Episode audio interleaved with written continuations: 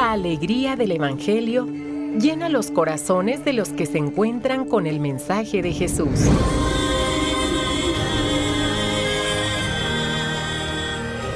El Evangelio de hoy. El Evangelio de hoy. En voz de Monseñor Sigifredo Noriega Barceló. Escuchemos. Cuaresma 2023.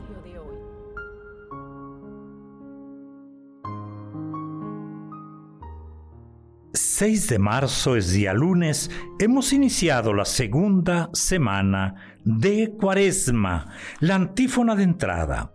Sálvame, Señor, y ten misericordia de mí. Mi pie se mantiene en el camino recto, en la asamblea bendeciré al Señor. Del Salmo 25.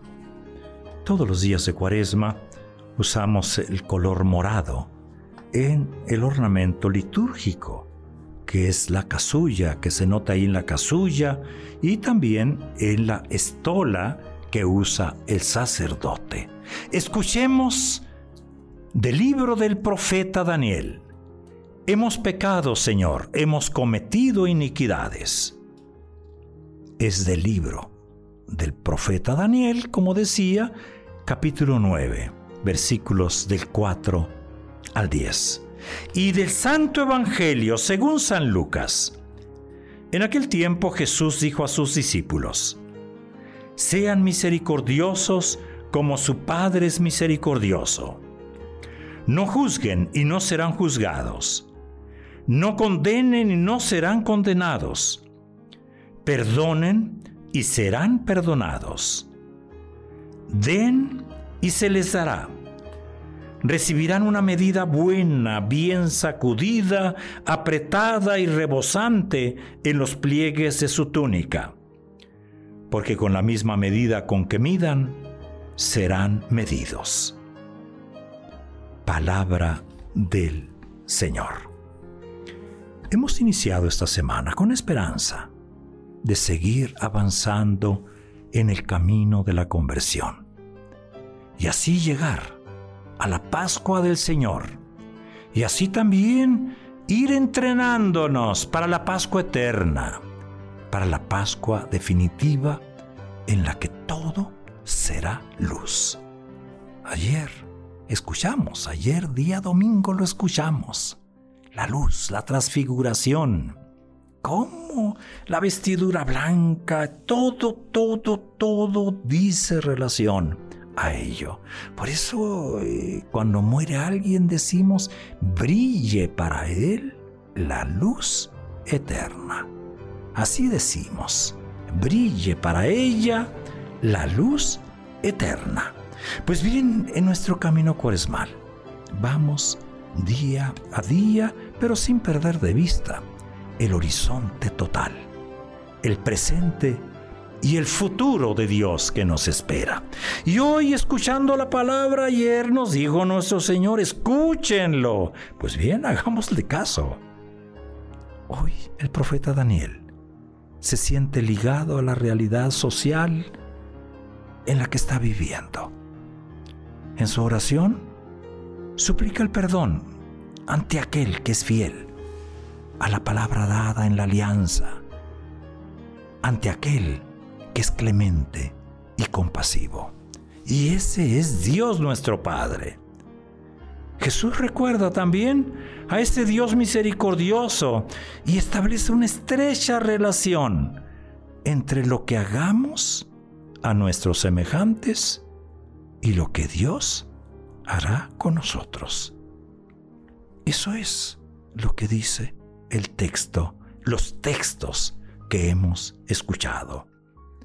Entremos un poco más a profundidad. Dejemos que el Espíritu nos lleve al corazón de la palabra. La palabra, asumir, asumir la propuesta de Jesús. ¿Qué supone? ¿Qué nos pide? ¿Qué nos da? ¿A qué nos compromete? Pues supone implicarse en la construcción de una humanidad nueva, en la construcción del reino de Dios. Y se nos pide ahí reconocer nuestras actitudes erróneas, pasar de lo fácil, de la fácil condena al que nos ofende, a la generosidad del perdón ilimitado. Es lo que el Padre compasivo hace con cada uno de nosotros. ¿Qué implica? ¿A qué nos compromete? A la misericordia. Sí, a la misericordia de Dios. Sean misericordiosos. Y esta misericordia corresponde a Dios nuestro Padre y también Él quiere hacerse, hacernos partícipes de ella. Él nos ha concedido la gracia de imitarlo.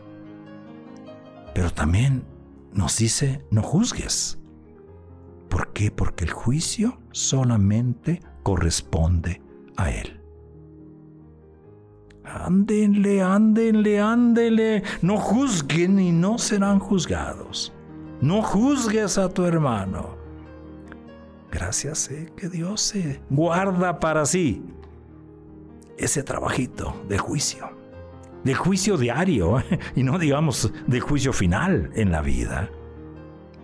Pero ¿qué significa ese no juzguen?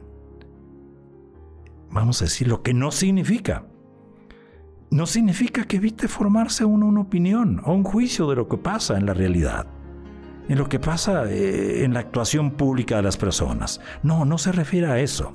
A lo que se refiere es que a sus seguidores deben evitar juzgar de manera totalitaria, totalizante, como si fuéramos dioses. Eso es lo que nos está pidiendo, no te hagas Dios. Solamente Dios conoce el corazón de las personas. Tú ni yo lo conocemos. A eso se refiere. A no ser esos juzgadores temerarios. Esos juzgadores, jueces temerarios que juzgan. ¿Y a qué aplica? Lo que es la ley, lo que hace, es lo que hace el juez respecto a la ley, pero se refiere a las actuaciones públicas, a los delitos, aquello que afecta a los demás.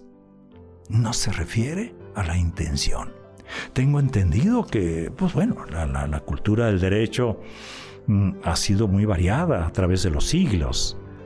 Eh, los romanos, ¿cómo aportaron? Pero los romanos iban por una línea, acentuaban una línea de la justicia. En cambio, el derecho germano apuntaba más directamente a la intención. No deben separarse, por eso eh, la justicia tiene que ser superada, tiene que ir más allá. Ser justo, sí, pero también misericordioso. Digámosle, Señor Dios clemente y misericordioso. Perdónanos, nos reconocemos pecadores. Ayúdanos, sálvanos no nos trates como merecen nuestros pecados. Y terminamos con esta frase del Papa Francisco. Cuánto deseo que nuestras parroquias y nuestras comunidades lleguen a ser islas de misericordia en medio del mar, del mar de la indiferencia. Añadiría, cuánto deseo que nuestros hogares, que nuestras fábricas, que nuestras oficinas, que nuestros talleres, que nuestros juzgados, que nuestra iglesia sea una isla de misericordia en medio del mar de la indiferencia. Entonces será no solamente un buen día y un inicio de una buena semana, entonces será una vida virtuosa, una vida santa.